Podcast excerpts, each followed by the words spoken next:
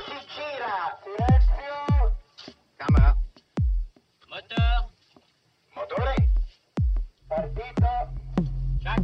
Odissea 14702 prima. Avanti. Azione. Les podcasts de la Cinémathèque.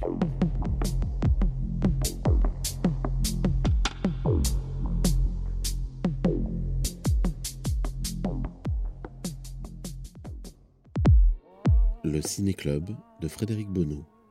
Une fois par mois, un nouveau ciné-club pour voir et revoir des films de toute l'histoire du cinéma, mieux en comprendre le contexte de création, les enjeux de mise en scène et les écarts de réception entre leur sortie et leur redécouverte ultérieure. Une projection suivie d'une analyse et d'une discussion entre le public et Frédéric Bonneau, directeur de la Cinémathèque française. Cette semaine, Le Mirage de la vie de Douglas Sirk. Bonsoir à tous.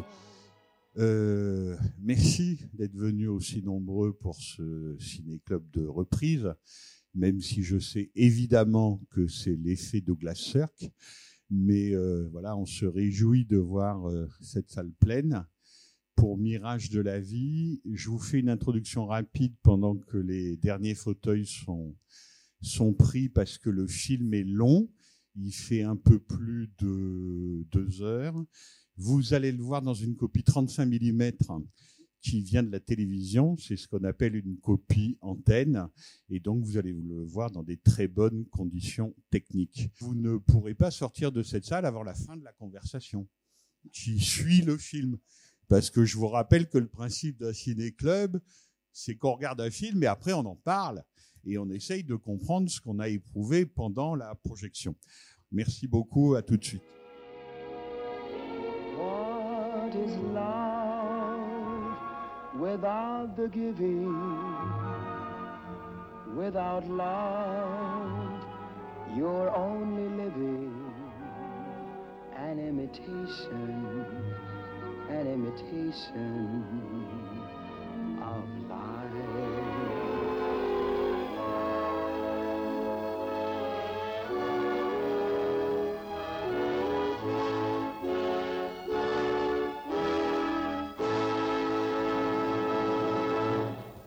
Euh, bonsoir. Alors, j'ai posé une question très naïve. C'est le premier film de Douglas Sirk que je vois. Qu'est-ce qu'il fait au vu de son parcours, au cours que son parcours euh, Donc, j'ai lu un peu d'européen qu'il aborde comme ça la question noire, euh, comme ça d'emblée? C'est-à-dire le, le parcours de Sirk? Le fait qu'il arrive d'Europe, enfin, tout son parcours d'immigration, est-ce que c'est ça qui fait qu'il aborde la question noire quand, alors qu'il est aux États-Unis? Ben, en fait, il, il aborde la question noire parce que le, le livre dont est, dont est tiré le film euh, l'aborde. Mais d'ailleurs, c'est une histoire intéressante. Alors là, je suis pas assez fort en littérature américaine euh, très populaire, disons, mais c'est une romancière des années 30 qui s'appelle Fanny Hurst. Et ça a été un, un best-seller énorme. Elle écrivait des mélodrames, quoi. Elle écrivait des mélodrames et toujours avec euh, des choses infranchissables euh, créées soit par la classe sociale, soit par la race, disons.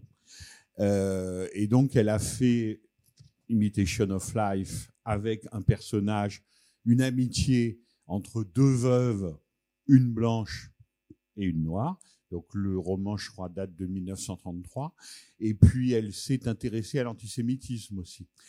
Et euh, comme souvent aux États-Unis et surtout dans les compagnies hollywoodiennes, comme vous savez, le plus important, c'était quand même de faire des bénéfices. On est dans un système euh, purement commercial et purement industriel. Et donc, évidemment, ben, c'est dans les vieux pots qu'on fait les meilleures recettes. C'est le cas de le dire. Donc, première adaptation un an après la sortie du livre dans les années 30, donc 1934. C'est déjà un film qui s'appelle Imitation of Life, fait par un très bon cinéaste américain qui s'appelle John M. Stoll, qu'on connaît surtout en France parce que il a fait un peu un classique avec Gene Tierney qui s'appelle Péché mortel en français, Leave Her to Heaven. Donc avec Claudette Colbert à la place de Lana Turner. En gros, la même histoire, très très fidèle au livre. Qui a changé des choses, on verra peut-être euh, plus tard quoi. Et c'est un très grand succès aussi au cinéma. Donc évidemment, le producteur de Cirque, qui est son producteur depuis longtemps, qui s'occupe de lui au sein de Universal, qui s'appelle Ross Hunter, qui est le producteur de tous les mélodrames des années 50, enfin à partir, je crois, du milieu des années 50, euh, se dit, ben, on va recommencer. Et puis quand même, ce matériau mélodramatique, là, c'est bien pour mon ami Douglas Sirk. Donc voilà, c'est Ross Hunter qui a d'abord l'idée, et Sirk a toujours prétendu qu'il n'avait pas voulu voir la première version du film, qu'il l'a vu plus tard, qu'il n'avait même pas lu le premier scénario, et que donc il a retravaillé ce roman donc de Fanny Hurst, qui est quelqu'un de très connu aux États-Unis, hein, mais je suis pas assez fort pour vous dire à qui je pourrais la comparer en, en France, disons, dans les grands mélodramatiques populaires. Mais donc cette histoire blanche-noire était déjà évidemment euh, dans le livre. Donc Sirk n'a rien vu, euh, n'a rien lu, mais il a lu le roman et en fait c'est là où les choses deviennent tout de suite intéressantes. Il était un peu consterné, c'est-à-dire que c'est un peu de son histoire à Hollywood, c'est-à-dire un intellectuel allemand, parce que Sirk est vraiment un intellectuel allemand d'avant-guerre qui traduisait les sonnets de Shakespeare. euh, oui, les sonnets de Shakespeare, pour vous dire, qui avait fait plusieurs, une bonne centaine de mises en scène au théâtre de tous les grands classiques. Et à Hollywood, c'est l'histoire de sa vie. On lui donne un roman à l'eau de rose et on lui dit tiens, adapte-le et transforme le plomb en or, si vous voulez. Donc, quand il a lu le matériau qu'on lui proposait, que lui proposait Ross Hunter, comme souvent, il a été un peu effondré et consterné, mais comme il était très fort, d'une part, comme on peut le voir, et comme c'était son métier, il s'est emparé du livre et en a tiré le film que, que vous venez de voir. Et donc, il a changé une chose essentielle avant de vous répondre vraiment sur le fond, c'est que dans le livre et la première version, le film de 1934, d'abord Claudette Colbert, et je le dis sans méchanceté, est une bien meilleure comédienne que Lana Turner, mais vraiment. Euh, mais en revanche, le film de Sirk est encore meilleur que celui de John Hempstall. Et puis la grande différence, c'est que il y a une histoire de commerce entre les deux femmes dans l'original. C'est-à-dire que Annie vient du sud profond, qu'elle a quitté avec sa petite fille parce que évidemment, elle était en but au racisme, aux discriminations, etc. Et pourquoi elle est si blanche, votre fille, etc. Donc elle part pour New York. Elle rencontre une veuve blanche comme elle qui est dans la dèche la plus totale avec une petite fille. Tout ça, c'est exactement pareil. La grande différence, c'est que dans le film original et dans le livre, c'est la noire qui rend tout le monde riche. Parce qu'elle a une recette de crêpes et en particulier une recette de farine absolument géniale. Et donc, à un moment, Claudette Colbert mange les crêpes, les waffles, vous savez, enfin, les, à l'américaine, merci, euh, d'A- d'Annie, et elle dit, mais c'est pas possible, comment faites-vous? Et Annie lui dit son secret à l'oreille. Donc, elles ouvrent un restaurant toutes les deux, et ça va de mieux en mieux. Et puis, il y a un type qui arrive, et qui dit, mais elles sont extraordinaires, vos crêpes. Il faut que vous en vendiez dans le monde entier. Alors Claudette Colbert, qui joue Lana Turner, lui dit, mais on peut pas. Et il dit, si, regardez Coca-Cola. Mettez-le en bouteille. Parce qu'avant, le Coca-Cola, c'était des fontaines dans les drugstores. Mettez-le en bouteille et c'est comme ça qu'on devient milliardaire. Et donc, elles se mettent à commercialiser la farine miraculeuse pour faire les crêpes d'Annie et elles deviennent milliardaires. Avec quand même deux trucs de 1934 qui commencent à répondre enfin à votre question. C'est que Annie pose pour la publicité. Vous voyez ça? En train de faire ses crêpes avec un chapeau, etc. Donc à nous, Français, c'est impossible de ne pas penser à Yabon Banania. Et c'est de, c'est de ce racisme-là, hein. Il n'y a aucun doute. Et qu'en plus, à un moment, Claudette Colbert, bon, c'est Claudette Colbert sublime, très sophistiquée, donc elle a beaucoup d'argent et tout, et dit à Annie, vous aurez 20% des bénéfices. voilà. Et ça, évidemment, euh, Sœur, qui était quelqu'un de très intelligent, ça se voit dans le film. Et il pouvait pas faire des choses pareilles, quoi. C'était pas possible. Et donc, il a inventé les deux fils les plus apparents du film, c'est-à-dire le fil effectivement du racisme, de la fille qui est tellement blanche qu'on peut croire qu'elle peut se faire passer pour blanche, etc., pour ne pas souffrir du racisme et de la ségrégation. Il a gardé ce fil-là exactement pareil.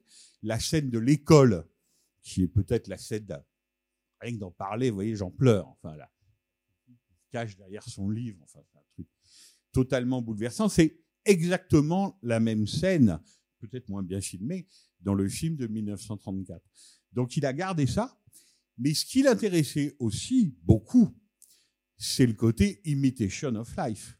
C'est-à-dire, grand metteur en scène de théâtre, devenu metteur en scène de cinéma en Allemagne, dans la seconde partie des années 30, à la UFA, qui était non seulement le plus gros studio d'Allemagne, mais le plus gros studio d'Europe à l'époque.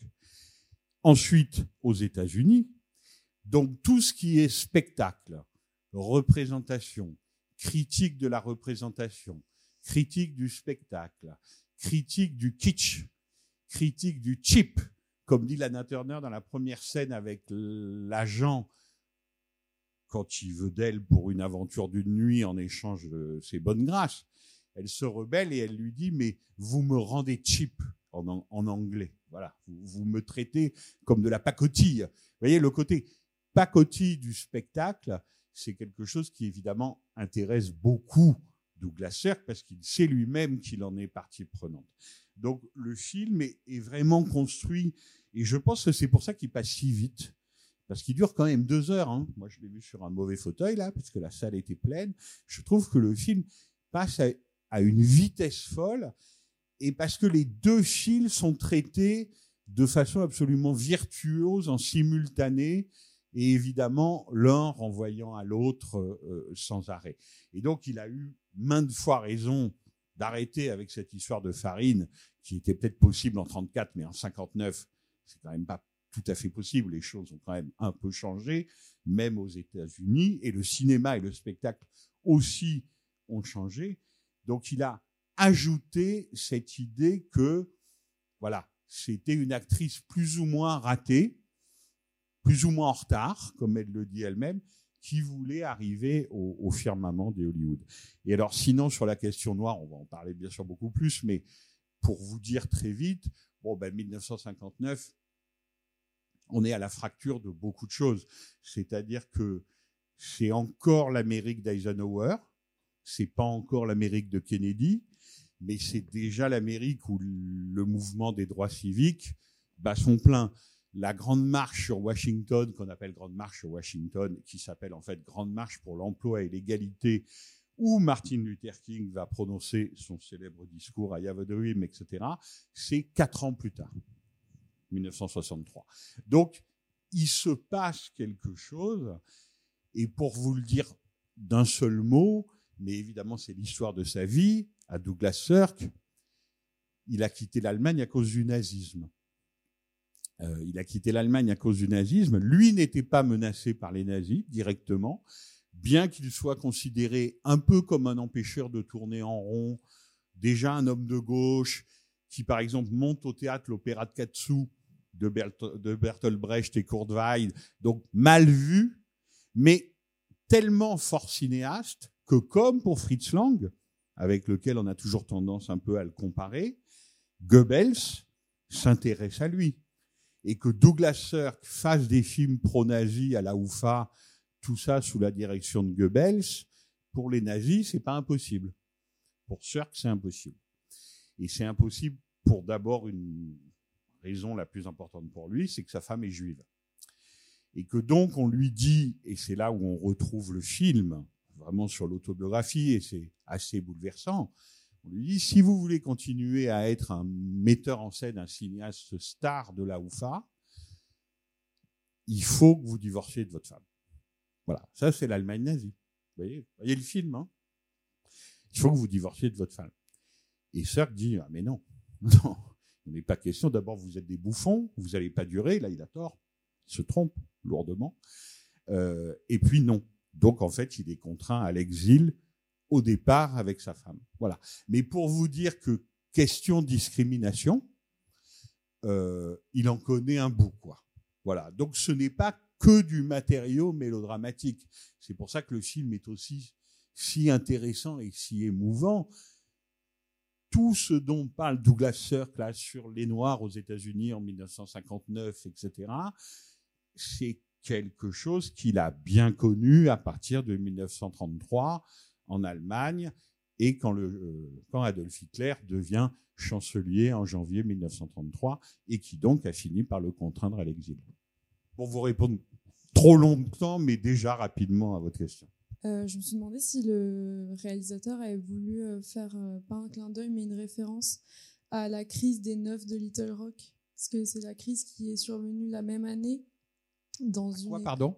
Euh, c'est une affaire où il y a eu des élèves euh, qui ont été. Il y a eu une crise Ah oui, oui, et c'est survenu la même année dans une école euh, de l'Arkansas, je crois. bien sûr. Et juste, je voulais savoir si c'était une Bien référence. sûr. Non, mais ça, bien sûr. C'est-à-dire que Douglas Sirk, là, il vit depuis très longtemps aux États-Unis hein, quand il fait film. J'aurais d'abord dû commencer par vous dire ça, parce que je fais comme si vous le saviez, il n'y a pas de raison. C'est son dernier film.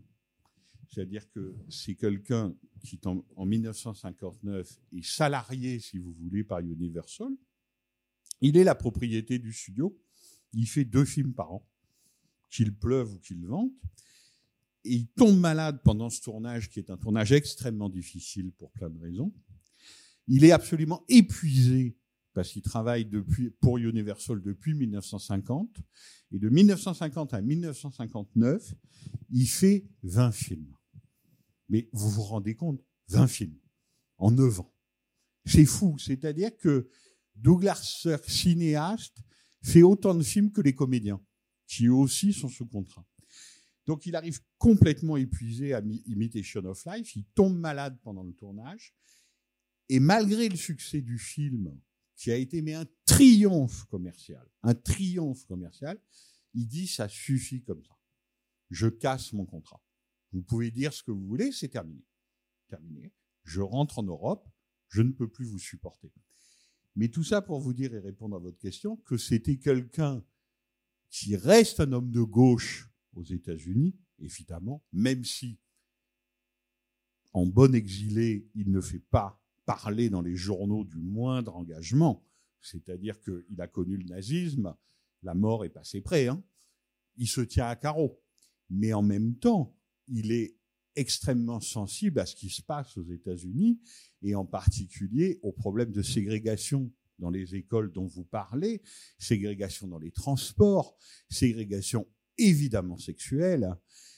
Il est très au fait de tout ça et c'est ce que je disais à monsieur, il dit si j'ai fait le film, c'est que je ne prétends pas être un spécialiste de la question noire aux États-Unis, ce qu'il n'est effectivement pas, mais il me semble que la façon dont ce pays traite les Noirs, ça me rappelle de mauvais souvenirs de famille. Voilà. Et donc, évidemment, ça, ça l'intéresse au plus haut point, et il est très au fait de ce qui est en train de se passer, et il dira, si j'ai fait le film, c'est surtout à cause de ça. C'est la raison principale.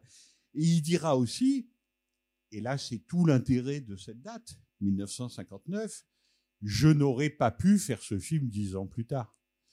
Parce que dix ans plus tard, ça ne veut pas dire que tous les problèmes sont réglés. Et ils ne le sont toujours pas, évidemment, comme on a pu voir récemment. Mais la situation change. C'est-à-dire que les années 60, c'est Black is Beautiful, enfin, etc., etc. C'est quand même un immense mouvement d'émancipation. Mais quelqu'un comme Douglas Sirk, je ne suis pas sûr, et quelqu'un de sa génération en général, américain de souche ou exilé, est-ce qu'il aurait pu imaginer que Barack Obama, un noir, soit un jour élu président des États-Unis? En 1959, personne, personne ne peut penser ça.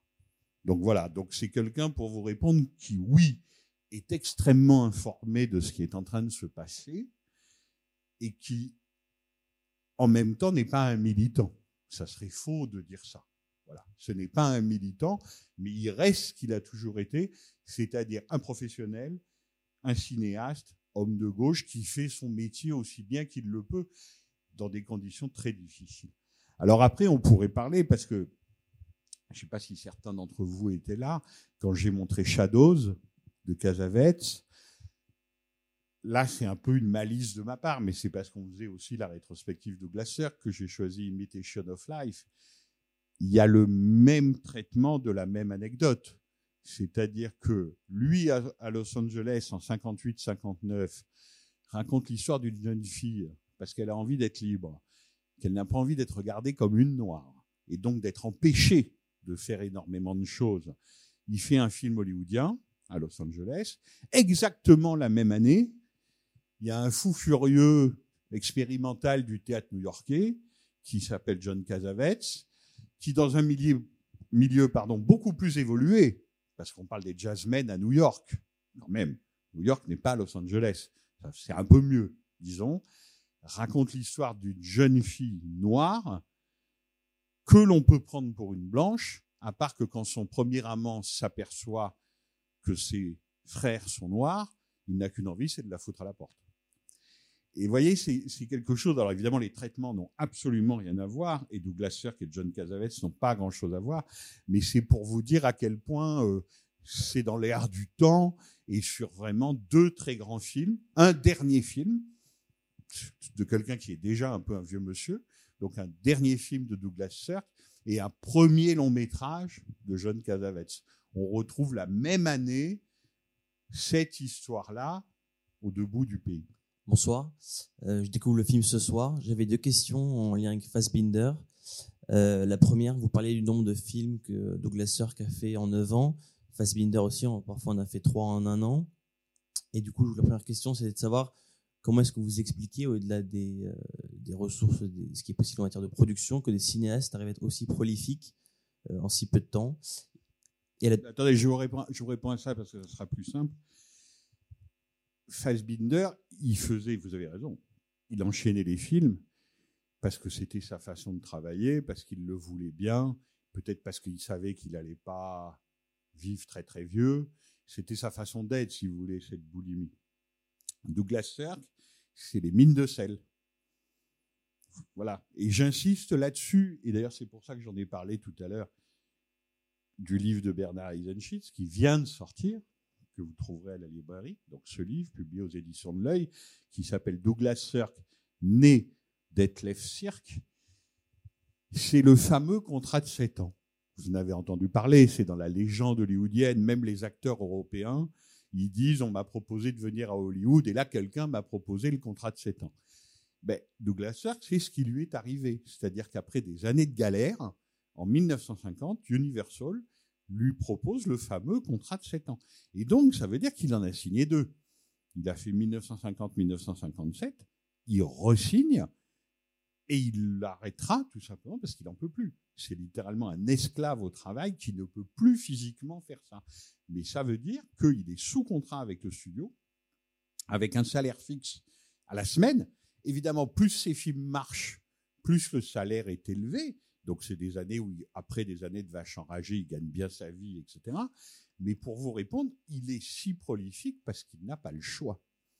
C'est-à-dire qu'il est un salarié du studio et qui doit faire deux films par an, quoi qu'il arrive, avec les conditions de Universal. C'est-à-dire dans les huit grandes compagnies américaine ou les cinq plus trois, les cinq grandes, les trois petites. Bon, enfin, les historiens ne sont pas d'accord entre eux. Universal est plutôt considéré comme un studio cheap, justement, où on n'a pas beaucoup d'argent pour faire les films, où on a peu de jours de tournage, et donc ça veut dire qu'il faut abattre un certain nombre de minutes utiles tous les jours, quoi qu'il arrive, pour le studio et rendre en temps et en heure. Et si vous ne rendez pas en temps et en heure, ou si vous déplaisez au studio par des idées trop personnelles ou des retards ou que sais-je, vous êtes viré. Voilà. C'est-à-dire que ça, c'est le, système américain, mais je pense que ça fait partie de notre fascination. Comment d'aussi grandes choses ont pu émaner, être produites par un système pareil Vous voyez, Douglas qui est certainement pas considéré comme un auteur il est considéré comme un employé un studio à qui on donne un script. Alors, il se trouve qu'il y participe, etc., etc., parce qu'il sait le faire. Et il doit livrer un film. Voilà. C'est un rouage industriel, si vous voulez. Et ça ne l'empêche pas de faire des films comme ça. Et la deuxième question, c'est aussi, j'avais vu que Fassbinder s'est beaucoup inspiré de Douglas Sirk, justement, pour ses mélodrames. Et euh, c'est vrai que dès le, dès le générique, avec ce côté très factice des diamants qui tombent, ça rappelle beaucoup les bijoux de, de certains films de, de Fassbinder. Et donc, à part ça, à part cette parenté peut-être esthétique, j'ai du mal à, à voir en fait une vraie parenté, une vraie similitude entre les deux cinéastes. Bah, celui qui l'a vu, c'est Fassbinder lui-même. C'est-à-dire que d'abord, c'est important, ils sont tous les deux allemands. Fassbinder s'intéressait beaucoup, mais beaucoup au mélodrame en tant que genre. Donc ça l'intéressait, si vous voulez, de regarder les films de Douglas Sirk. Mais les textes de Fassbinder sur les films de Douglas Sirk sont d'abord des textes critiques. C'est-à-dire que il voit des choses que personne n'a, pas grand monde en tout cas, n'avait vu avant lui. Et c'est-à-dire qu'il voit, par exemple, on emploie toujours cette expression mélodrame flamboyant. C'est presque une facilité de langage. Enfin, vous voyez, c'est voilà, c'est un cliché. Quand vous voyez ce film, il n'est pas particulièrement flamboyant. Alors surtout dans cette copie où les couleurs sont un peu délavées hein, par-dessus le marché, qui a en plus un petit problème de format. Mais il n'est pas particulièrement flamboyant. Il y a d'autres mélodrames de Douglas comme Écrit sur du vent, par exemple, mélodrame sur le pétrole, qui lui a un flamboiement, disons, beaucoup plus grand. Là, ce qui intéresse Fassbinder, je pense, c'est que ça répond à sa propre morale de cinéaste. Alors c'est compliqué, je vais essayer de m'expliquer le plus clairement possible. Si vous voulez, Douglas Sirk, quand il fait ce film-là, c'est ni un idiot, ni un odieux. C'est pas un idiot parce qu'il sait que le matériau de départ, il n'est pas forcément de très grande qualité, que les effets peuvent être un peu faciles, un peu lourds, un peu appuyés, qu'il s'agit de faire pleurer Margot. Vous savez, aux États-Unis, il y a des genres. Le mélodrame, c'est fait pour les femmes. Et c'est fait pour faire pleurer les femmes au cinéma. Évidemment, le film noir et le western, c'est plus fait pour les hommes. Mais donc, c'est un genre, le mélodrame, particulièrement peu considéré, disons. Aussi mal que le western, d'ailleurs, par exemple, pendant très longtemps. Donc, c'est un fabricant industriel pour faire marcher la boîte à Kleenex, si vous voulez. Et ce que Fassbinder constate, c'est qu'il ne le fait pas comme les autres. C'est-à-dire que ce n'est pas un idiot. Il sait très bien que ses effets sont faciles. Et il le sait d'autant plus qu'il le dit. Et ça, c'est admirable dans le film. Et je pense que ça fait la très grande modernité du film. C'est-à-dire que quand un truc est énorme, normalement c'est énorme. Donc vous le voyez, je le vois, on le voit tous. Mais en plus, c'est dit. C'est-à-dire que le film a sa propre critique interne. Vous voyez? Par exemple, quand euh, le l'auteur dramatique de Broadway là qui lui dit ça c'est le centre du monde, ça va de la 42e à la 52e rue, c'est Broadway, j'en serai le roi, tu en seras la reine, etc., etc. Ce discours est mais insane, enfin vous voyez? Et il ajoute, on va faire ça ensemble, je suis déjà amoureux de toi, mais je tombe amoureux de toutes mes actrices. Vous voyez et, ça, pour le coup, c'est typiquement Cirque. C'est-à-dire que sans arrêt, de façon visible, mais aussi de façon invisible, il y a une critique interne du matériau et de ce qu'on est en train de faire, comme il y a une critique du glamour hollywoodien qui là est quand même particulièrement tourné en ridicule. Mais simplement, c'est affleurer, moucheter. C'est pas hurler, c'est murmurer. Donc ce n'est pas un idiot. Et ce n'est pas non plus un odieux. Et c'est ça qui intéresse Fassbinder. C'est-à-dire que il ne méprise pas non plus ce matériau et il ne méprise surtout pas les gens qui vont le regarder et qui vont pleurer. Parce que si vous méprisez, on pleurerait pas, on pleurerait plus, on le sentirait. Or, plus de 60 ans après la fabrication de ce film, on continue de pleurer. Parce que ce sont des larmes de très bonne qualité. Parce que Sirk est un grand cinéaste. C'est-à-dire que si vous voulez, il n'a pas un point de vue surplombant et désagréable qui voudrait dire, en gros, bon, je fais de la merde et je le sais. Et il y a plein de gens hein, qui sont comme ça dans le cinéma. Je peux vous assurer qu'il y en a beaucoup, hein, et même encore de nos jours. C'est pas du tout son genre. Lui, il dit, je fais avec ce qu'on me donne et je fais ce que je peux avec ce que j'ai. Mais je donne mon maximum. Et même si j'ai pas assez d'argent, même si Lana Turner n'est pas la meilleure des comédiennes, même si la moitié du budget a été englouti dans ses robes, il y a des gens qui ont compté 24 robes plus extraordinaires les unes que les autres. Celle où elle est en pantalon en bas avec la traîne derrière, alors, enfin, c'est incroyable. Fait par Jean-Louis, qui était un des grands couturiers de cinéma à Hollywood à ce moment-là. Le budget, si vous regardez bien le film, c'est que du studio. C'est-à-dire que même la plage, au début, très vite, on passe à des transparences. On voit bien. Alors comme c'est très très bien fait, les figurants avancent vers l'écran de la transparence. Donc à un moment, on peut presque avoir un doute, mais c'est bel et bien une transparence. Vous voyez, c'est Universal. Ça a un côté un peu cheap.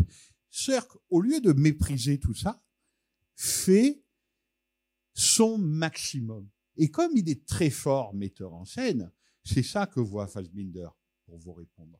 Et la mise en scène, par exemple, alors là, il faudrait passer un trimestre d'université à analyser ce film, hein, ce qui a été fait et ce qui est fait dans les universités, que ce soit en Europe ou aux États-Unis.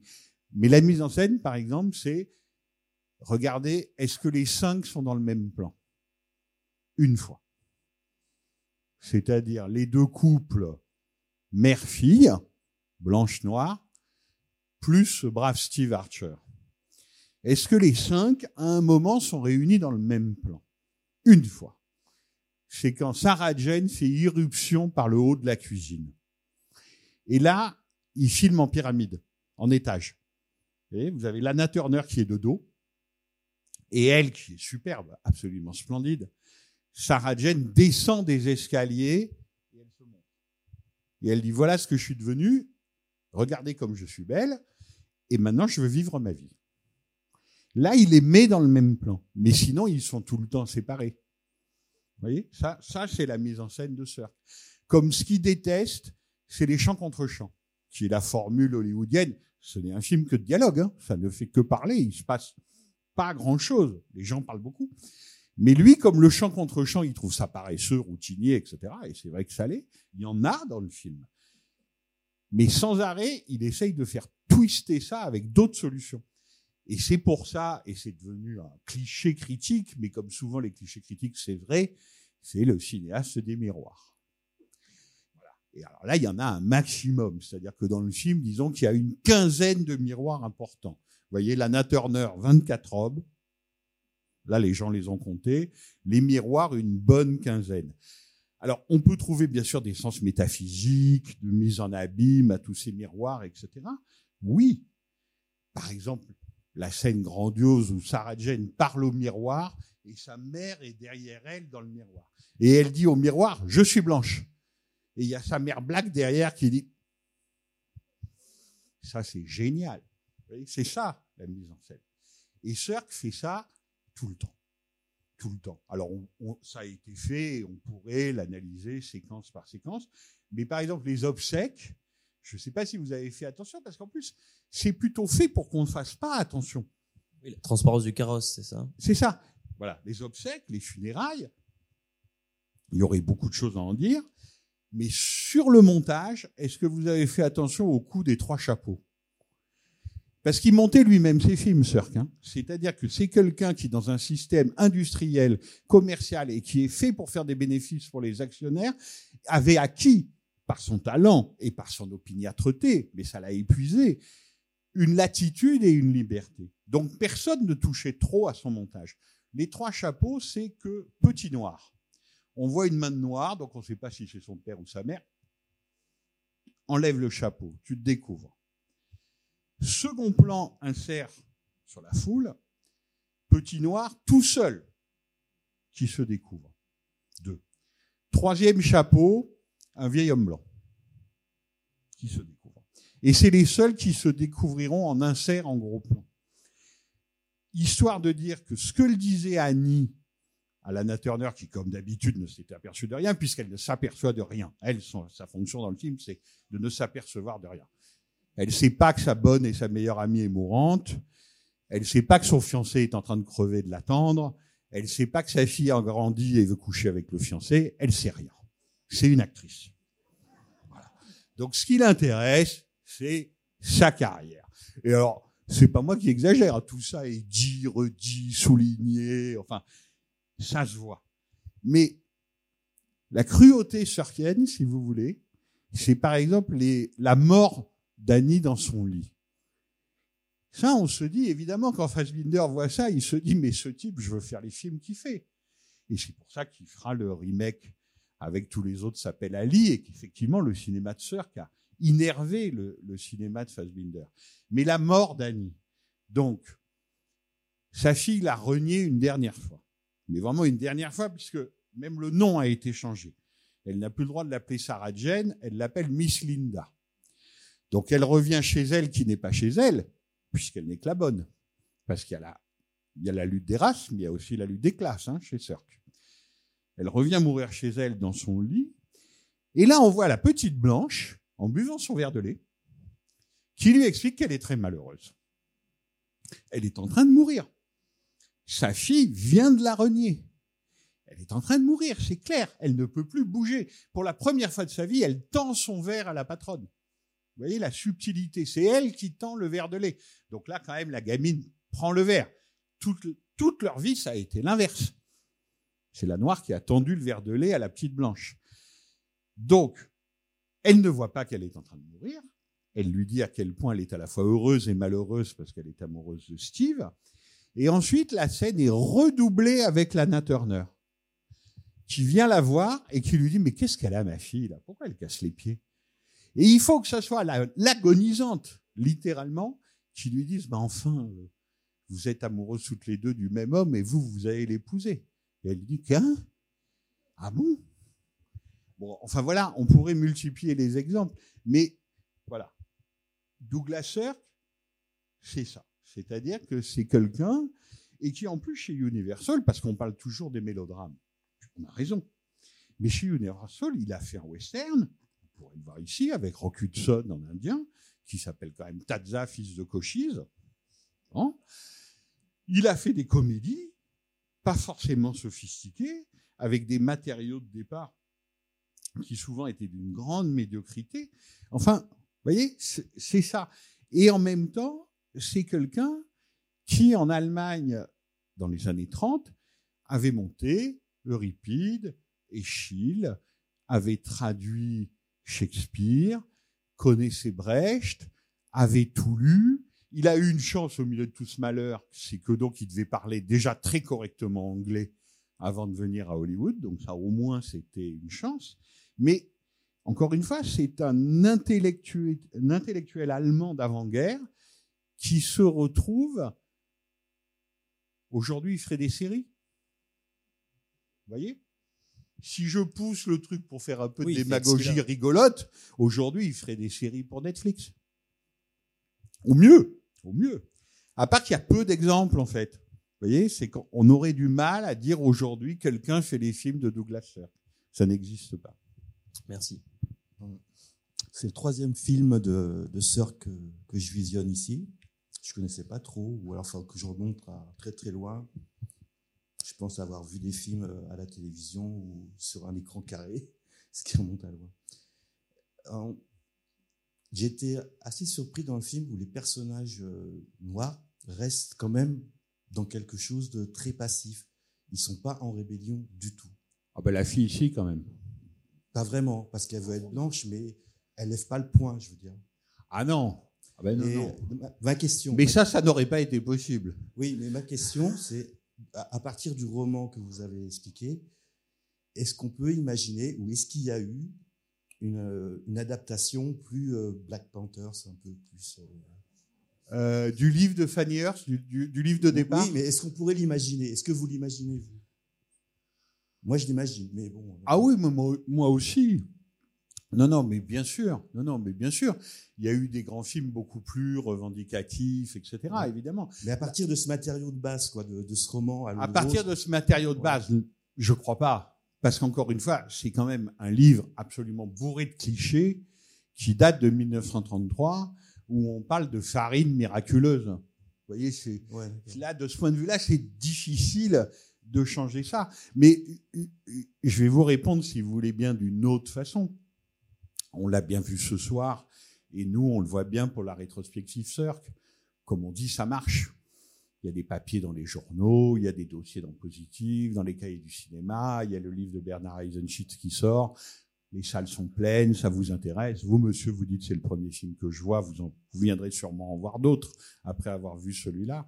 Donc il y a quelque chose qui, chez Cirque, ne se démode pas. Alors que tout est plutôt fait pour que ça soit démodé. Vous en conviendrez. C'est-à-dire que ce film-là, qui passe aussi bien la rampe 60 ans plus tard, c'est pas exactement gagné. Et d'ailleurs, les gens qui défendaient Cirque en 1959, qui n'étaient pas légion, parce que si le film a été un immense succès commercial, il s'est fait massacrer par la critique américaine et il s'est fait massacrer par une bonne partie de la critique française et en particulier celle qui se voulait de gauche. Alors, à son âme, il a été un grand surréaliste, un grand historien du cinéma, et moi je l'aime bien. Mais par exemple, Georges Chadoul, qui est la sommité historien du cinéma communiste, dans le tribunal des dix, le, le, conseil des dix, pardon, des cahiers du cinéma, un point noir. Inutile de se déplacer. Vous voyez? Et même Jean-Luc Godard, qui avait beaucoup défendu Cirque avec deux films avant, le fameux Le temps d'aimer et Le temps de mourir, film très autobiographique sur l'Allemagne, etc., etc. Il avait fait un très, beau, un très beau papier. Là, il ne met que deux étoiles à voir. Et Sadoul, c'est inutile de se déplacer. Et dans la critique de gauche de quelqu'un comme Georges Sadoul, c'est là où je vais essayer de vous répondre, il dit le sujet n'est pas traité. Et ça, je suis désolé, c'est pas vrai. voilà. Donc une fois, on peut dire qu'on n'est pas d'accord avec Sadoul, le sujet, il est traité. C'est-à-dire que le sujet, il est vraiment traité, et il est traité même avec une violence, une brutalité et une franchise qui laisse même assez pantois. C'est-à-dire que la scène où Sarah Jane va retrouver le boyfriend du village et où celui-ci, littéralement, la roue de cou. C'est-à-dire qu'il ne se contente pas, entre guillemets, de rompre avec elle ou de lui mettre une gifle, ce qui serait déjà quelque chose. Mais là, il la passe à tabac, littéralement. Regardez comment c'est filmé. Hein. On, on, sent les coups, quoi.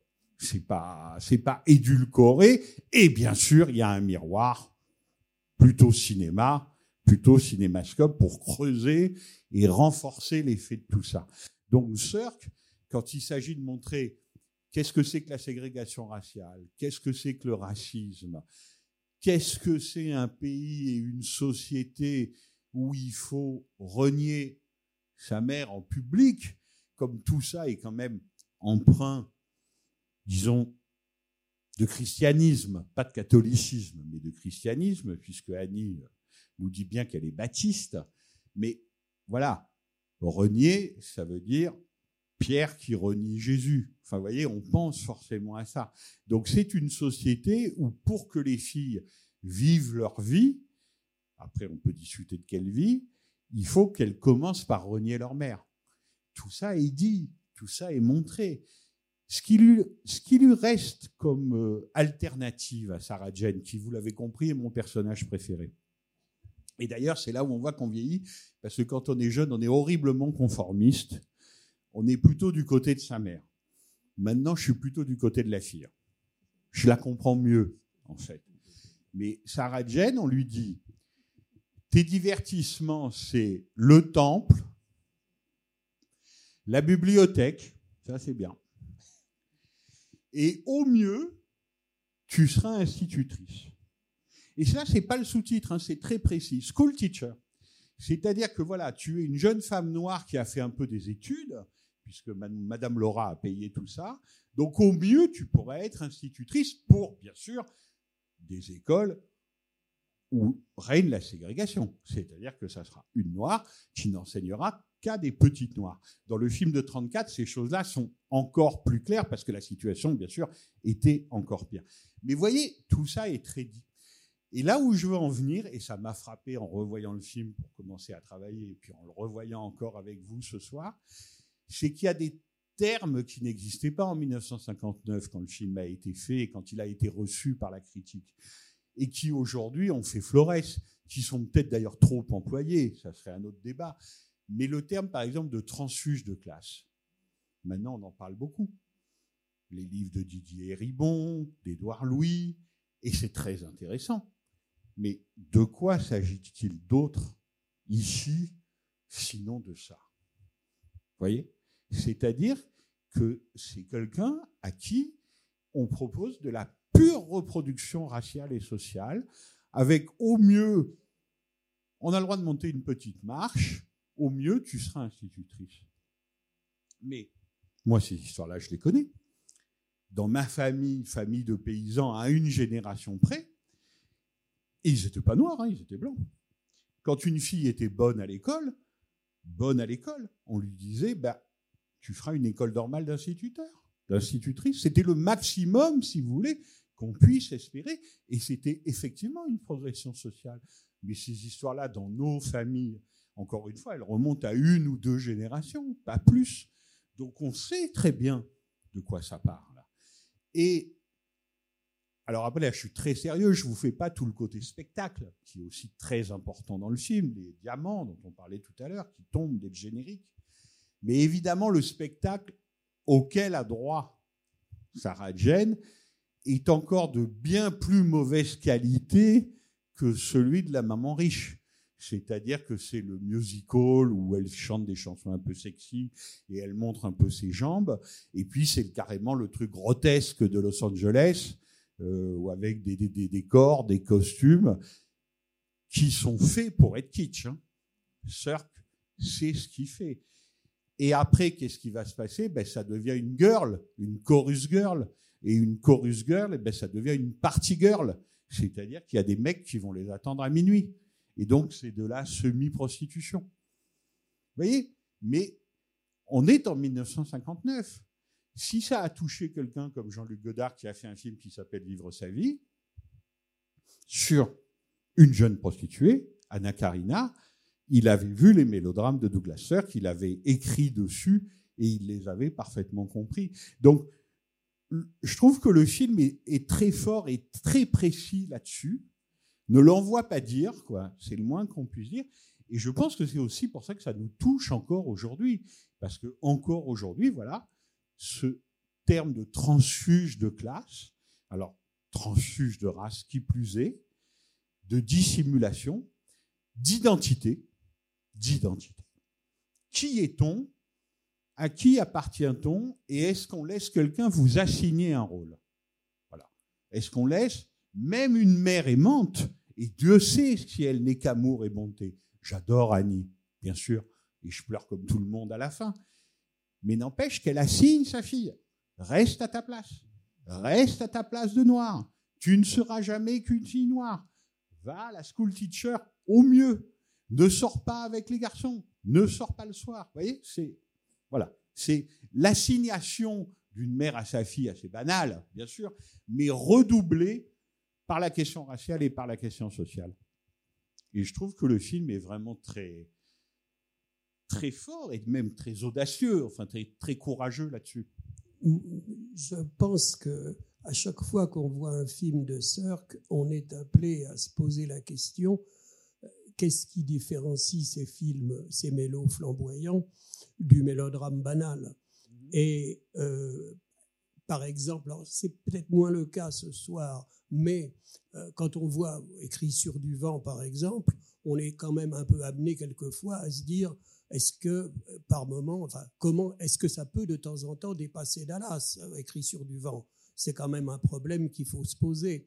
Bon, alors là, euh, ce qui est intéressant quand même, c'est que il dépasse le mélodrame banal. D'abord, oui, si moi j'ai bien compris. Vous avez dit écrit sur du vent. Comment ça peut dépasser quoi? Dallas. Ah, ben alors oui. Et alors en plus vous tombez sur quelqu'un qui aime bien Dallas. Mais je pense que ça dépasse pas Dallas. Pardon, je, là je vous réponds juste là-dessus. Ça l'inspire. Ça l'inspire. Oui. C'est-à-dire que Dallas, les deux inspirateurs, c'est très clair, c'est géant et écrit sur du vent. voyez C'est-à-dire les deux grands mélodrames, je préfère écrit sur du vent. Ah oui, mais moi peu- aussi. D'accord, très bien, moi aussi. Mais peu importe. Mais les deux grands mélodrames de pétrole, celui fait dans la plus petite compagnie avec des acteurs connus, mais pas là, c'est écrit sur du vent. Rock Hudson, Robert Stack, Dorothy Malone, Géant, qui est fait par un cinéaste beaucoup plus à Oscar. Ça, c'est intéressant. Douglas Sirk, jamais un Oscar. Jamais. Jamais même nominé, comme on dit, pour les Oscars. George Stevens, qui a fait Géant, donc le faux frère jumeau ou le cousin d'écrit du vent et un des inspirateurs de Dallas, couvert d'Oscars. D'ailleurs, c'est pour ça que la, critique française plutôt a raison, s'en défier. C'était un cinéaste à Oscar. Sirk, c'est quelqu'un qui n'est pas pris au sérieux par la profession à Hollywood, à Los Angeles, et à qui on ne donne pas d'Oscar. Pardon pour Oui. cette... Mais donc, c'est plutôt Dallas qui a copié, en fait. Alors, où, où- où ça dépasse de toute façon, bon, il y a, oui, moi j'accepte tout à fait l'idée du mélo flamboyant parce que euh, il y a déjà cette façon de présenter New York avec des couleurs absolument surréelles lorsqu'il regarde par la fenêtre ce Broadway qui doit être le cadre de, de- son succès. euh, avec cette couleur bleue, on est complètement dans le surréel. Et ça, ça fait partie du traitement de Cirque pour, pour en faire autre chose. Sur le scénario, moi je trouve que ce qui est assez intéressant aussi, c'est cette façon de nous présenter au départ le couple qui devrait être le couple vedette, et puis le drame ne se passera pas du tout avec ces deux-là. Bon, ils vont se retrouver dix ans après, ça marche encore, alors que le drame, il va être euh, dans euh, le destin d'Annie. Moi, je ne suis pas d'accord avec vous, bien qu'ayant quelques années largement de plus que vous, c'est Annie qui m'émeut par- par- particulièrement. Vous avez bien compris que vous avez le droit, monsieur. Oui, oui, je, et, je vous, et je vous en remercie. Mais, euh, mais alors, il y a aussi effectivement le problème noir. Mais là, il faut bien savoir qu'on est en 1959. Alors, le film est daté d'une certaine manière parce que on est avant la Black Pride. Et il est un fait que euh, dix ans après, on n'aurait pas fait le personnage de, la fille. Il n'aurait pas existé. Mais malgré tout, il se situe dans une période très importante. Ce, qu'on n'a pas encore cité dans les, c'est- le film est légèrement postérieur à la fameuse décision de la Cour suprême Brown versus Topeka, qui euh, met la ségrégation hors la loi. Et le film vient donc dans cette période-là. C'est bien en- ce qu'on a dit. Hein, pour Oui. la- Je suis entièrement d'accord, Oui. mais, oui. mais mais cette décision de la Cour suprême qui est historique euh, vient au milieu des années 50 et donc le film se situe sur le problème noir à sa place au moment où le problème noir était ce qu'il est. Tout à fait d'accord. Voilà. Alors, un dernier, un, un dernier point. Moi, je suis de parce que je, je sais qu'il y a des gens, je crois que, si je me rappelle bien, il y a des critiques comme Andrew Harris qui disent qu'il faut prendre le, ça de façon ironique, le cinéma de Cirque. Moi, je suis de ceux qui marchent, c'est-à-dire que, euh, bien qu'étant un homme et pas une femme, comme vous l'avez dit tout à l'heure, je suis, euh, je, je marche véritablement au premier degré. Mais monsieur, Euh, non, non, mais je suis absolument d'accord avec tout ce que vous dites, mais je pense qu'aujourd'hui, dans cette salle, tout le monde a marché au premier degré, comme vous dites, et d'ailleurs, l'expression que vous employez, elle est très intéressante, si vous me permettez de vous répondre, c'est justement au premier degré. Ça n'existe pas pour Douglas Sirk. Parce que Douglas Sirk est un grand cinéaste et c'est un honnête homme. Donc c'est ce que je voulais dire tout à l'heure, mais on dit la même chose. Pour lui, il n'y a pas de premier et de second degré. Ces choses-là n'existent pas. Quand vous entendez quelqu'un qui vous parle d'un film et qui commence sa phrase par au premier degré, fuyez. Toute conversation va s'avérer impossible. Il n'y a pas de premier degré. Il n'y a pas de premier degré. Il y a en revanche des choses qui s'appellent le talent, le génie, le travail, l'expérience, beaucoup de choses comme ça. Des façons de mettre en scène. Où est-ce qu'on place sa caméra? Le problème de Cirque, c'est un problème d'écriture cinématographique. Encore une fois, je me répète, dans un système industriel et commercial, c'est quelqu'un qui contrôle non seulement la plupart du temps une bonne partie de l'écriture des scénarios, mais le moindre mouvement de caméra et le montage. Donc ça, c'est les choses qu'il peut contrôler. Mais c'est le plus important. Ce qu'il ne peut pas contrôler, ce sont les robes de Lana Turner. Ça, je crois vraiment que c'est Ross Hunter, mais non sans talent d'ailleurs, qui s'en occupait. Euh, c'est évidemment souvent, il fait ce qu'il peut, parce que mélodrame, voilà, c'est du drame en musique. hein. Donc, effectivement, la musique. Et surtout, ce qu'il ne peut pas complètement contrôler, ce sont les comédiens. C'est-à-dire que, vous savez, tout ça est très amusant. Quand on s'est mis à re-s'intéresser à Cirque, en gros, c'est la fin des années 70. Il y a une grande rétrospective à Locarno, au festival de Locarno, parce qu'il s'était retiré en Suisse aussi, donc il y avait un côté régional de l'étape, parce que c'est Fassbinder qui s'intéresse à lui, les textes, les remakes, etc. Et ensuite, c'est le début des années 80 en France, avec des gens comme Patrick Brion à la télévision, je pense que cette copie vient de chez lui d'ailleurs, ou des gens comme les studios Action. On, on se réintéresse à Cirque. Mais Cirque, il est à la fois très content qu'on s'intéresse à lui. Il donne des interviews, il est flatté, il fait preuve évidemment de son immense culture. Donc les gens, ils en doutaient pas une seconde, s'aperçoivent vite qu'ils n'ont pas affaire à un imbécile. Mais en même temps, il ne cesse de minorer les choses, Douglas Sirk. C'est-à-dire qu'il dit, mais vous savez, ça a été une lutte terrible qui a duré dix ans et j'y ai laissé ma santé pour arriver à faire des films non seulement dignes, mais meilleurs que ce que produisait le studio à la chaîne par ailleurs. Et il disait, ça a, ça a été une lutte inouïe. Et il ajoutait, vous dites que ce sont mes films. Très bien, merci beaucoup, mais ce sont des films Universal. Vous voyez, il était très conscient, mais sans aucune, euh, sans aucune rancune, enfin sans aucun remords, sans être agressif. Il savait qu'il avait fait tout ce qu'il avait pu et qu'il l'avait fait plutôt bien. Mais il savait aussi qu'il était dépendant d'un système de production terrifiant. Et je vous raconte une anecdote, alors pardon pour ceux qui étaient là déjà mercredi dernier, parce que Bernard Eisenschitz l'a raconté, mais c'est vrai qu'elle est irrésistible, cette anecdote. Il y avait les mélodrames de Douglas Sirk à Universal, avec Ross Hunter qui s'en occupait, et il y avait les westerns admirables de quelqu'un à qui on a rendu hommage rétrospective intégrale l'année dernière, de Bud Buttigieg. Voilà. Et donc Sirk raconte que le matin, mais il faut les imaginer pas sortant du métro parce qu'on est à Los Angeles, donc sortant plutôt d'une voiture, mais quasiment avec leur serviette à la main. Salut Bud. Salut Doug. Douglas. Donc ils se saluaient comme deux confrères qui arrivent au bureau. Et l'un disait à l'autre, qu'est-ce que tu fais aujourd'hui? Bah, Encore un de ces sales petits westerns. Et toi? Bah, Encore un de ces sales petits mélos. Et voilà. Et c'est Bud Buttiker et Douglas Sirk sur lesquels maintenant il y a une littérature abondante, des rétrospectives dans les cinémathèques, etc., etc. Là où ils sont très différents, c'est que Sirk est un intellectuel allemand et il a cette attitude réflexive. C'est-à-dire qu'il a cette attitude réflexive dans ses films qui sont profondément réflexifs sur eux-mêmes. C'est pour ça qu'il nous fascine tant. Tandis que Bud Buttiker, qui était plus américain, lui, ce qu'il voulait, c'est qu'on le prenne au sérieux. C'est-à-dire que bien des années après, quand les gens sont allés voir Buttiker, il n'arrêtait pas de leur dire, écoutez, arrêtez de me parler de mes westerns avec Randall Scott. Je suis très content que vous les aimiez beaucoup, mais moi, ce que j'aime, c'est la peinture de Georges Rouault.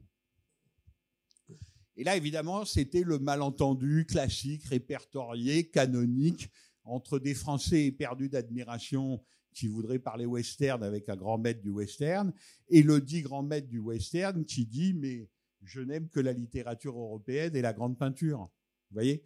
Tandis que Cirque, c'est pas ça du tout. C'est quelqu'un qui est absolument conscient de tout. Et il est à un point que ça se voit dans les moindres détails. Et par exemple, le jeu de la Nat Turner dans ce film, elle a beaucoup travaillé. Il l'a fait beaucoup travailler. Mais c'est pas la meilleure actrice du monde. Il n'y a rien à faire. C'est-à-dire que, comme il sait qu'il n'a pas la meilleure actrice du monde, il joue même sur sa fausseté. Vous voyez ce que je veux dire? Quand elle dit à sa fille, bon, si ça te rend trop malheureuse, ok, je n'épouse pas Steve, n'en parlons plus, etc. Elle est très mauvaise. Mais évidemment, c'est ce qu'elle joue. Là, il faut lui rendre hommage. Elle joue la mauvaise actrice et c'est ce que Cirque lui demande de faire. Et donc, la fille qui, en gros, est dans notre position, dans la position du public, lui dit arrête, arrête ton cinéma. Elle lui dit littéralement ça. Stop acting. Stop acting, mother. Arrête de jouer maman. Arrête ton cinéma. Vous voyez, Cirque est quelqu'un qui est capable de faire ça. Et avec Lana Turner, ce qui est vraiment très compliqué, comme il est capable de faire avec Rock Hudson ce que personne n'a fait avec Rock Hudson. Il a aussi ce côté immense directeur d'acteur. Et par ailleurs, c'est ce que je disais tout à l'heure, il a une vraie générosité de cinéaste. C'est-à-dire, je crois que vous avez employé le terme ironie. Bien sûr qu'il est ironique. C'est même un des cinéastes les plus ironiques qui soit. Il est ironique tout le temps. Par rapport aux États-Unis, par rapport aux gens, par rapport à lui-même, par rapport à ce qu'il est en train de faire. Il sait à quel point la vie est cruelle et ironique et il en tient compte. Mais il y a une chose, c'est qu'il ne méprise ni le public, ni le genre, ni le matériau de base, ni surtout ses personnages. Parce que s'il faisait ça, je peux vous assurer qu'on ne serait pas en train d'en parler. C'est-à-dire que si on continue à parler d'Imitation of Life et des autres films de Cirque 60 ou 70 ans après leur fabrication, c'est qu'il n'y a pas l'once d'un mépris pour ces personnages. Jamais. C'est-à-dire que ils ont leurs raisons, certes.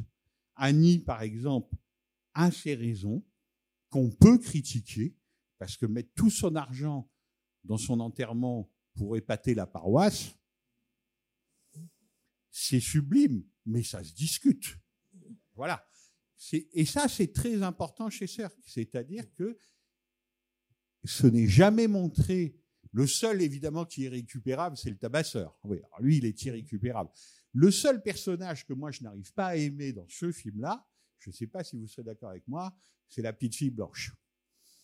Elle, elle est quand même difficilement supportable, hein, franchement. Mais elle s'améliore à la fin. C'est sûr, elle s'améliore à la fin. Mais voyez, ironie, cruauté et surtout profond scepticisme. C'est-à-dire qu'il y a chez Cirque quelqu'un qui non seulement ne fait pas la leçon, mais qui sait que la leçon derrière tout ça, c'est qu'il faut être extrêmement sceptique devant toute chose. Et je pense que, effectivement, quand on a quitté l'Allemagne nazie pour, sauver, pour se sauver soi-même et sauver sa femme aussi tard, après ne pas avoir cru que ce vieux pays de culture allait se donner à cette bande de gangsters, ça rend extrêmement sceptique sur un certain nombre de choses. Mais Cirque, c'est quand même ce cinéaste-là. Et je voudrais savoir, pas vous monsieur, parce que vous avez déjà beaucoup parlé, mais quelqu'un d'autre, comment vous interprétez le sourire de John Gavin à la fin? Ça, vous voyez, c'est du Cirque pur. C'est-à-dire que à nouveau tous les quatre sont dans la voiture. Annie est morte. On a récupéré Sarah Jane. La fille blanche et la mère blanche s'étreignent. John Gavin sourit. Qu'est-ce que veut dire ce sourire? Est-ce qu'enfin il va avoir le droit de l'épouser? C'est pas dit. Voyez, c'est pas dit du tout. Et donc, quand vous dites mélodrame qui a passé la rampe, etc., Là où il était très fort, c'est que cette fin, comme le reste, c'est pas le Deus ex machina des mélodrames. C'est pas la fin heureuse, quoi qu'il arrive, parce que le public veut une fin heureuse. C'est une fin qui est profondément ouverte, indécidable et ambiguë. Que signifie le sourire de John Gavin? Est-ce que oui ou non, il va pouvoir épouser Lana Turner? Femme qui le repousse depuis 20 ans parce qu'elle préfère sa carrière Ou est-ce qu'il va être sacrifié à la bonne entente entre la mère et la fille? Eh bien, on ne sait pas. On ne sait pas, et par ailleurs, ce que montre le film dans sa mise en scène, et j'arrête, c'est la gémellité des comportements. C'est-à-dire que le film est plein d'échos sans arrêt, de reprises. Par exemple, je me suis toujours demandé pourquoi il fallait que les obsèques à la fin soient sous la neige il y a de la neige. quand Sarah Jane entre dans le plan avec ses très jolis hauts talons et ses très jolies jambes, elle manque de glisser, de se casser la gueule. Elle ressemble à une patineuse. Alors évidemment, si on fait de la critique, euh, bon, on peut dire ah bah oui, c'est une noire, elle glisse sur du blanc. C'est complètement idiot. Mais en revanche, c'est une reprise chromatique et atmosphérique de la première grande scène mélodramatique du film, c'est-à-dire la scène de l'école, qui se passe aussi au moment de Noël, sous la neige et dans la glace. Et donc, ça c'est lui. Hein. Ça, par exemple, c'est typiquement lui. C'est pas le studio. Il reprend ça. Vous voyez? Il reprend le motif de l'hiver, mais qui en fait, dans ce registre-là, est un motif chrétien. Il reprend le motif, évidemment, de Noël. Et il faut que la première grande scène mélodramatique, le déni de la petite fille à l'école qui se cache derrière le livre, et la fin, quand elle dit enfin maman, mais à un cercueil, ça se passe à la même période de l'année. Voilà, ça, par exemple, c'est Douglas. Oui, je voulais juste vous dire, John Gavin, l'acteur, il ressemble à Annie. C'est Loda dans le film Marche de concert. Ça, c'est très intéressant aussi, vous voyez. C'est-à-dire que Sirk regarde les gens qui acceptent. Alors, si on les aime pas, on dit qu'ils sont résignés, bien sûr. Annie est résignée. Je suis une femme noire, je vais mourir, je resterai femme de ménage. Et Steve, lui aussi, est résigné. C'est-à-dire que, bon, elle ne veut pas de moi, elle préfère sa carrière, je suis un de macho, la carrière ou moi, tu choisis, elle choisit la carrière, au revoir madame résignation des deux côtés. Et le film avance aussi comme ça, entre les gens qui sont plutôt dans l'envie, dans le désir, dans la pulsion de conquête et de changement, et ceux qui sont plutôt dans l'acceptation de leurs conditions et dans la résignation. Et de ce côté-là, il y a un axe un peu secret dans le film entre Steve et Annie. Euh, bonsoir, je voulais juste rebondir justement sur votre euh, question du sourire énigmatique à la fin. Euh, moi, je me suis demandé pendant le film si Sir faisait pas un film sur un genre de famille homoparentale. Et, et ce sourire à la fin m'a un peu laissé croire que peut-être il s'était passé quelque chose entre ces deux femmes qu'on qu'on ignorait ou qu'on pouvait en tout cas imaginer. Bah, comment vous dire En fait, vous avez le droit de l'imaginer.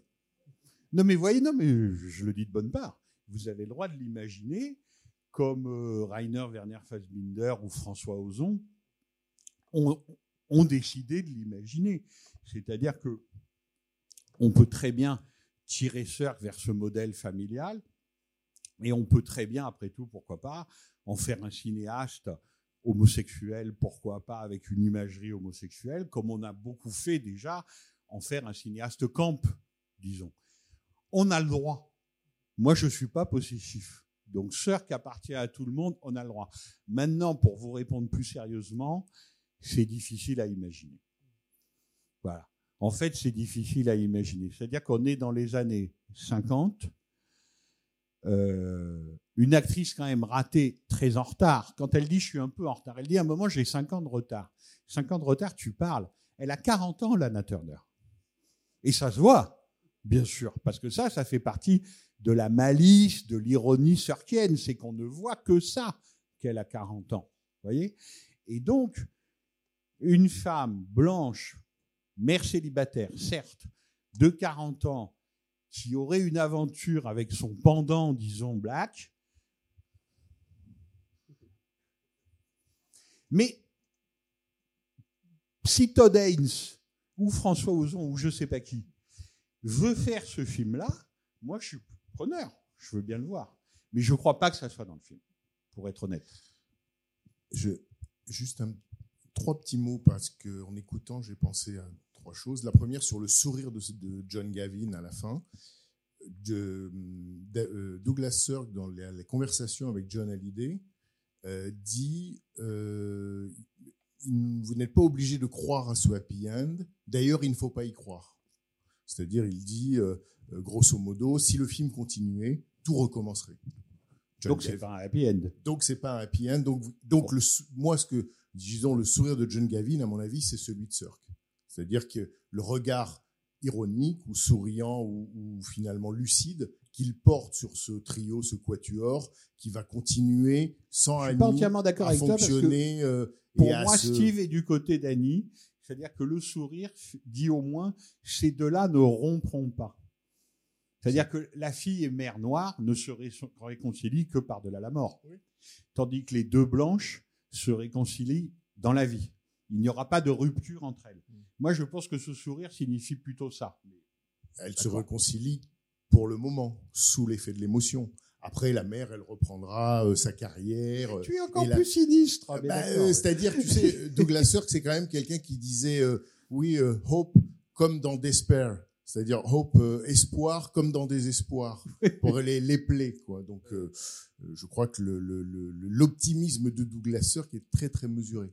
La, deuxième chose à laquelle j'ai pensé, c'était par rapport à la question entre Douglas Sirk et Fassbinder. Il y a une chose aussi, enfin, tu as dit l'essentiel, mais une chose aussi, pourquoi Douglas Sirk a été si important pour Fassbinder, c'est parce que Douglas Sirk a été important pour cette génération d'Allemands-là.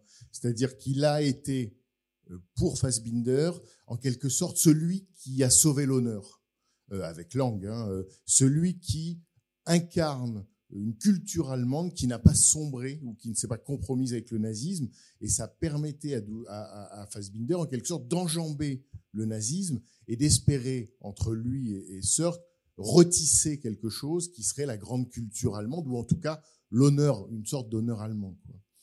Oui, mais tu as raison, mais en même temps, il choisit pas langue. Non, il non, choisit non. Il choisit. Et il choisit Cirque parce que je pense que profondément, comme je disais à monsieur au tout début, il se fantasme et il se rêve, comme beaucoup de cinéastes depuis la nouvelle vague, comme un factotum de studio. C'est-à-dire que Fassbinder, son fantasme, c'est d'être un employé de l'Universal et d'arriver à faire les films que Cirque fait. Enfin, voilà. Oui, oui, oui. Comme Jean-Luc Godard a très souvent parlé de ce fantasme-là. C'est-à-dire des gens qui, évidemment, pour nous, sont des super auteurs avec un grand A, qui font ce qu'ils veulent quand ils veulent, etc., avaient ce fantasme-là. Comment ces gens, dans le système industriel des studios, ont fait œuvre aussi personnelle. Voilà. Et je pense que c'est pour ça qu'il choisit Cirque plutôt que Lang, qui en plus, euh, euh, enfin, Lang est pas commode quand même. hein. Quand on choisit Lang comme maître, euh, c'est qu'on cherche quand même les ennuis. Quoi. Mais ce qui est vrai, c'est que Fassbinder était fasciné par la productivité et il était fasciné. Lui-même a créé en quelque sorte autour de lui une compagnie qui créait euh, les la possibilité de, de, de- de la fréquence de ses films. Et la troisième chose que je voulais dire, mais juste pour qu'on, parce qu'on l'a évoqué, on l'a effleuré, mais en même temps, c'est évidemment une dimension importante du film, c'est la question du titre, Imitation of Life. Qu'est-ce que ça veut dire Enfin, la vie imitée. Et c'est là où effectivement on rejoint la question des miroirs et des personnages. C'est qu'en un mot, il n'y a pas un personnage du film qui ne soit pas finalement le négatif de sa propre vie. C'est-à-dire qu'il ne, qu'il vive pas l'inverse de la vie qu'il devrait ou pourrait ou voudrait vivre. Et donc il y a un jeu d'inversion permanent. Là, le miroir est une image inversée de soi. Et donc les personnages passent leur temps à voir le contraire d'eux-mêmes, le contraire de ce qu'ils désirent. Et quand tu disais que à la finalement le paradoxe incroyable de quelqu'un comme Douglas Sirk qui, alors qu'il réussit son plus grand succès commercial, se retire, euh, c'est-à-dire bon, retourne le dos au succès, ce qui aux États-Unis est proprement incompréhensible. Quand on a du succès, on est le roi du monde. Or lui, au moment où il a du succès, se retire. C'est-à-dire qu'il fait exactement, et je le- me le suis dit en voyant le film, il fait exactement ce qu'aucun personnage ne fait. C'est-à-dire que lui, plutôt que d'être encore dans l'imitation of life, dans, dans sa propre imitation of life, décide en quelque sorte un travail d'un travail de vérité, indépendamment de la question de la maladie, et cesse en quelque sorte de faire ce qu'il désire et son contraire. Et lui-même a dit, je me suis tenu loin d'Hollywood parce qu'il n'était pas dit que j'aurais résisté à la tentation du cinéma. Non, non, mais tu as tout à fait raison. Alors, il faut juste ajouter, pour être honnête, que c'est pas exactement qu'il ne voulait plus faire de film. C'est qu'il ne voulait plus faire de film dans ces conditions-là. Voilà. Parce que ce qui s'est passé, c'est que donc il a rompu son contrat avec Universal et il avait un projet en Europe de production indépendante. Mais ça ne s'est pas fait à cause de sa santé. C'est-à-dire que pour que la boucle soit absolument bouclée, comme au Fulls, après tout, on peut rêver d'un Douglas Sirk qui revient en Europe et qui refait des films. Et d'ailleurs, ça aurait été passionnant de voir comment il s'en sort. Parce qu'il y en a qui ne s'en sont pas sortis. Ça marche pas à tous les coups. Il y a des gens à qui les studios hollywoodiens, qui étaient à la fois leur joue, mais qui étaient aussi leur cadre, ont fait des films européens en toute liberté qui ne valaient pas leurs films hollywoodiens. Ça, c'est vu. Donc, qu'est-ce qu'aurait fait Douglas Sirk beaucoup plus libre en Europe, mais sans le système de production autour de lui d'un studio Lui qui n'a connu d'une certaine façon, beau pas que, mais beaucoup les studios toute sa vie, que ce soit le théâtre à l'allemande où les metteurs en scène sont salariés, les acteurs aussi, les décorateurs aussi, etc., etc. Là où fa, et puis ensuite les productions américaines. Alors c'est pas complètement vrai parce qu'il y a eu des films indépendants au milieu de tout ça. Mais qu'est-ce que ça aurait donné ce retour de Sirk en Europe et ce rêve de faire des films un peu libérés de ces chaînes? Ça, évidemment, ça fait partie du mélodrame et de la tragédie de l'existence de Sirk, parce que Sirk ne parle encore une fois, que de choses qu'il connaît, qu'il a éprouvées.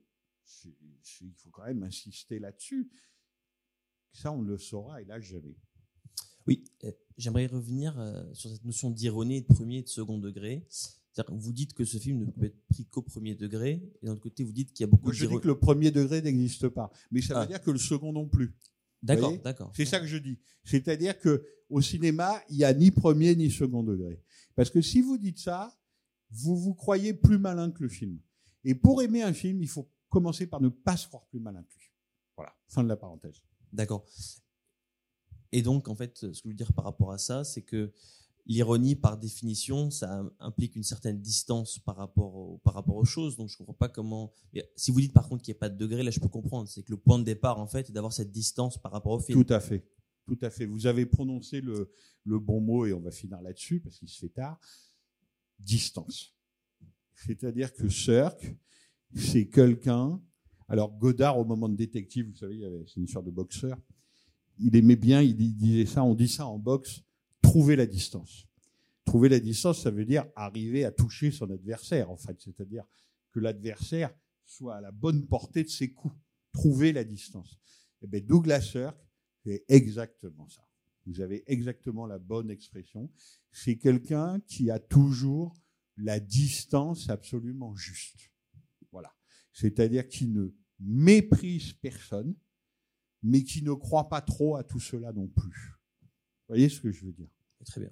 Voilà, c'est il a exactement, il trouve la bonne distance. Voilà, c'est quelqu'un qui trouve la distance. Alors c'est une vie aussi, hein. c'est une vie de, de travail, de culture, euh, de réflexion, etc. Mais ce qui est étonnant dans ces films, et ça je pense que vous l'avez ressenti ce soir, c'est à quel point on est quand même sur le fil du rasoir. Enfin, c'est quand même le moins qu'on, c'est le moins qu'on puisse dire.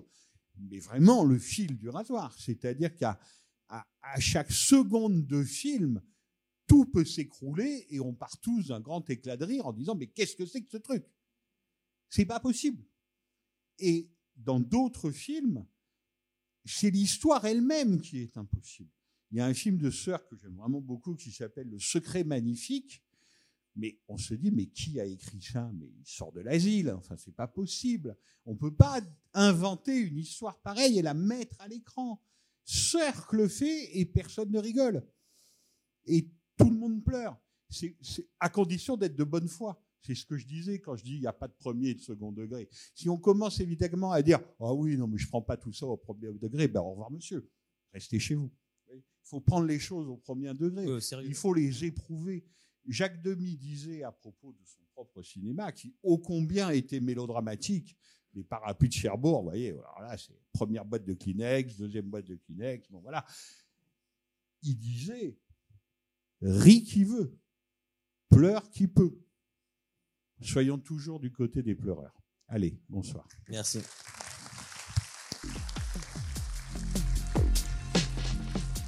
C'était les podcasts de la Cinémathèque française.